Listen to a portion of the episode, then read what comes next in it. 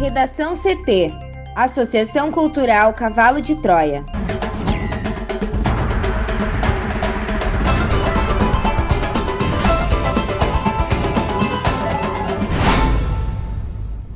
Agora, no Redação CT. Ocupação de UTIs por pacientes com coronavírus em Porto Alegre é a maior da pandemia. Justiça de Porto Alegre suspende processo de impeachment contra Marquesan. Anvisa deixa de exigir retenção de receita para a venda de invermectina e nitazoxanida em farmácias. MP recomenda que Prefeitura de Venâncio Aires suspenda a autorização de retomada das aulas.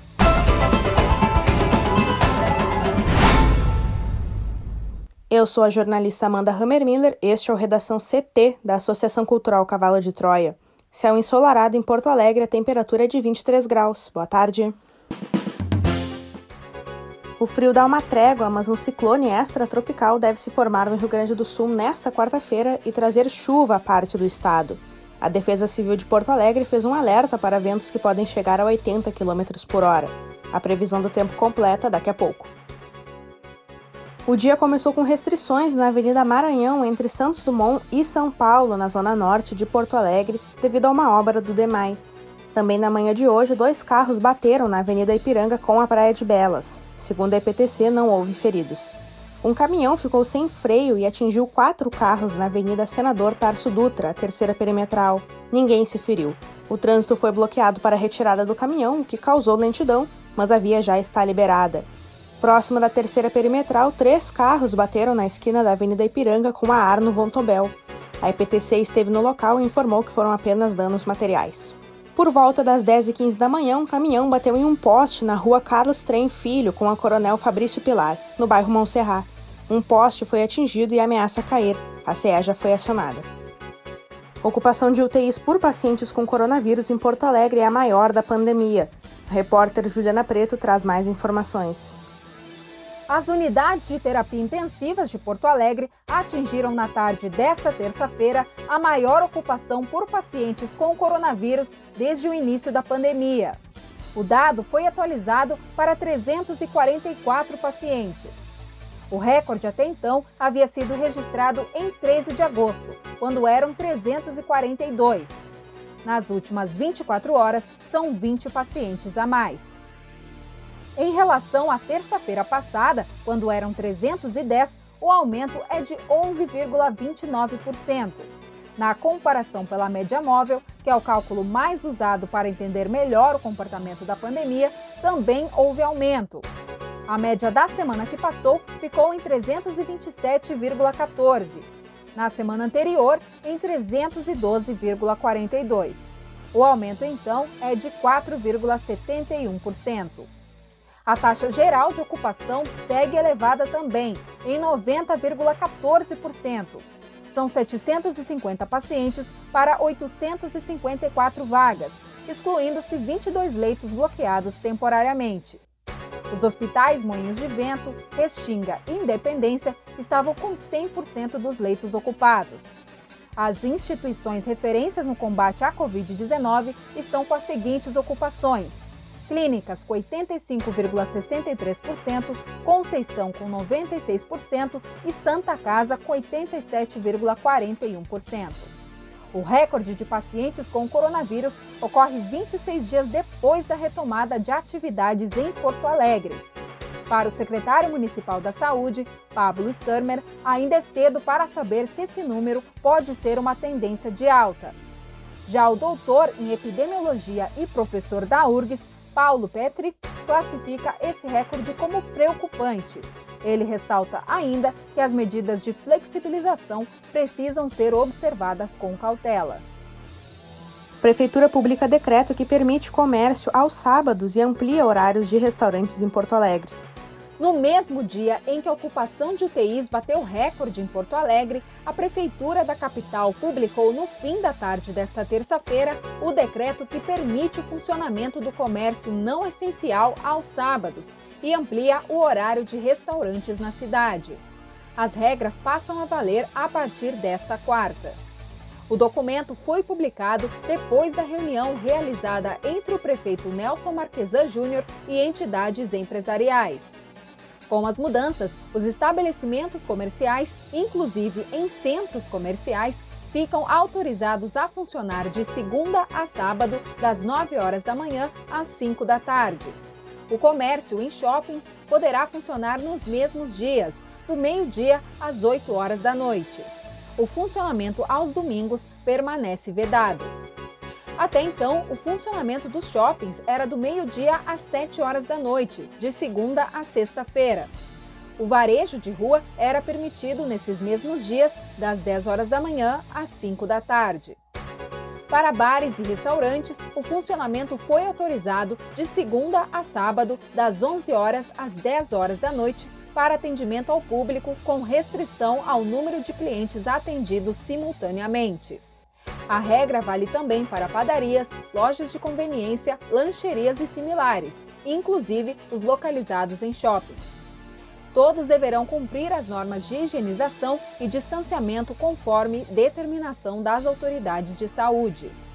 Missas, cultos e cerimônias religiosas poderão ter duração máxima de 50 minutos. Nos locais, a lotação não deve exceder 30% da capacidade máxima de ocupação prevista no Alvará de Proteção e Prevenção contra Incêndio. Para o Redação CT, Juliana Preto. Justiça da Capital suspende o processo de impeachment contra Marquesan. Juliana. A Justiça de Porto Alegre suspendeu nesta terça-feira o processo de impeachment contra o prefeito Nelson Marquesan Júnior, que está em tramitação na Câmara de Vereadores. Em liminar, o juiz Cristiano Vilhalba Flores, da terceira vara da Fazenda Pública da capital, adverte que o prefeito não teve amplo direito para a defesa na comissão processante que é responsável por comandar o processo. A alegação é de que o rito que previa a defesa de Marquesan na comissão foi atropelado pelos vereadores. No pedido de suspensão, são enumerados fatos que indicam que houve clara aceleração do pedido de impeachment em detrimento de outros projetos que trancavam a pauta da Câmara.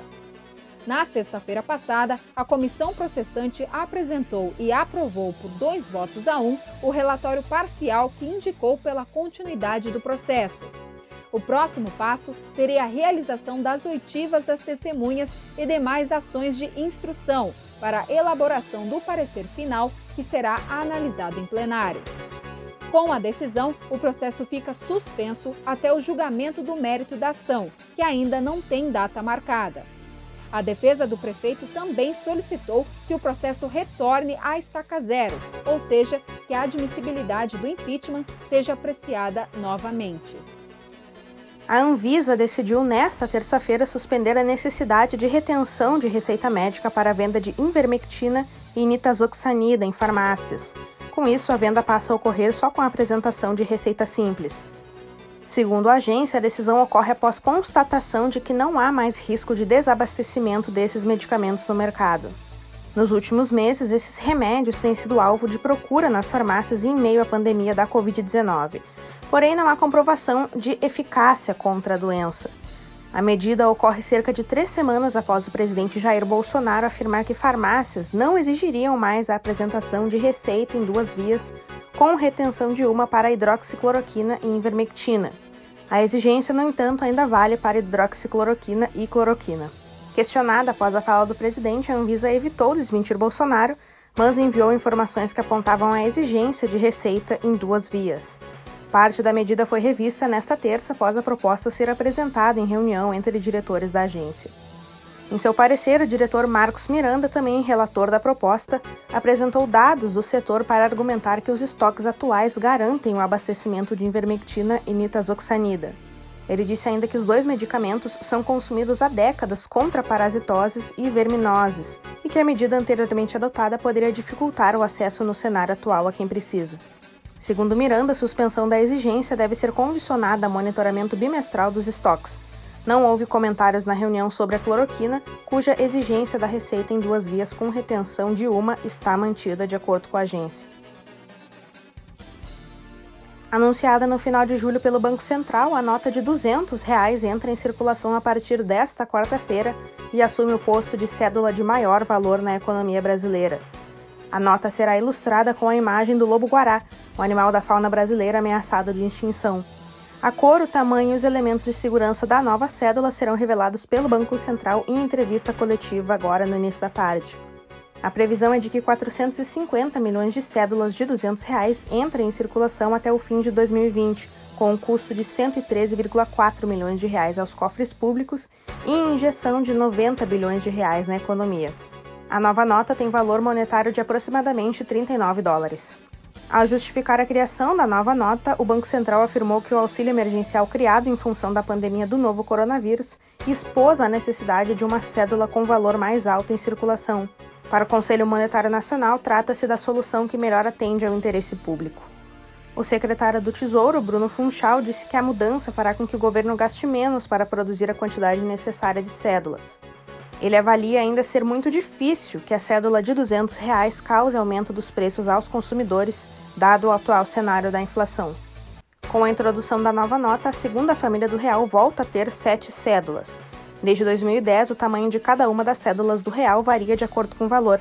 Até então, todas as cédulas em circulação são caracterizadas pela exibição da efígie da República de um lado e um animal da fauna brasileira de outro. No Redação CT, agora a previsão do tempo com Juliana Preto. Um ciclone extratropical deve se formar no Rio Grande do Sul nesta quarta-feira e manter as nuvens bastante carregadas. A previsão é de chuva intensa na metade sul do estado. O frio, por outro lado, dá uma trégua no dia de hoje. A temperatura mais baixa da madrugada foi registrada em Cambará do Sul, que marcou 10,4 graus. De acordo com a SOMAR Meteorologia, há chance de rajadas de vento maiores que 70 km por hora em todo o litoral gaúcho. Também há um alerta da Defesa Civil de Porto Alegre para ventos que podem chegar a 80 km por hora. Além disso, existe previsão de granizo para pontos isolados do estado.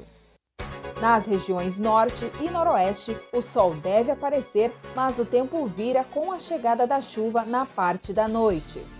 Já na quinta-feira, o tempo chuvoso ele deve se intensificar no Rio Grande do Sul. Aqui na capital, amanhã pode ter registro de alagamentos e transtornos. Hoje, quarta-feira, na região metropolitana, teremos pancadas de chuva e trovoadas. A máxima será de 26 graus em Porto Alegre. Obrigada, Juliana. Vamos para o bloco de educação. A Promotoria de Justiça Regional da Educação de Santa Cruz do Sul expediu recomendação nesta terça-feira à Prefeitura de Venâncio Aires para que revogue ou suspenda o decreto que libera a volta às aulas no município do Vale do Rio Pardo.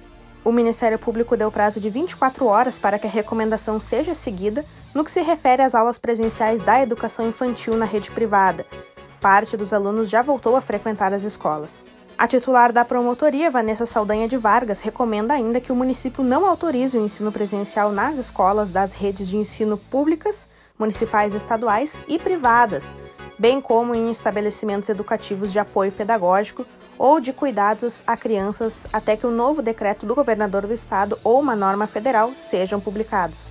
Conforme a promotora, se a prefeitura não cumprir a recomendação, uma ação civil pública será movida e o caso será encaminhado à Procuradoria de Prefeitos para apuração de eventual prática de crime. Uma nota foi publicada no site da Prefeitura de Venâncio Aires afirmando que o assunto será decidido nesta quarta-feira.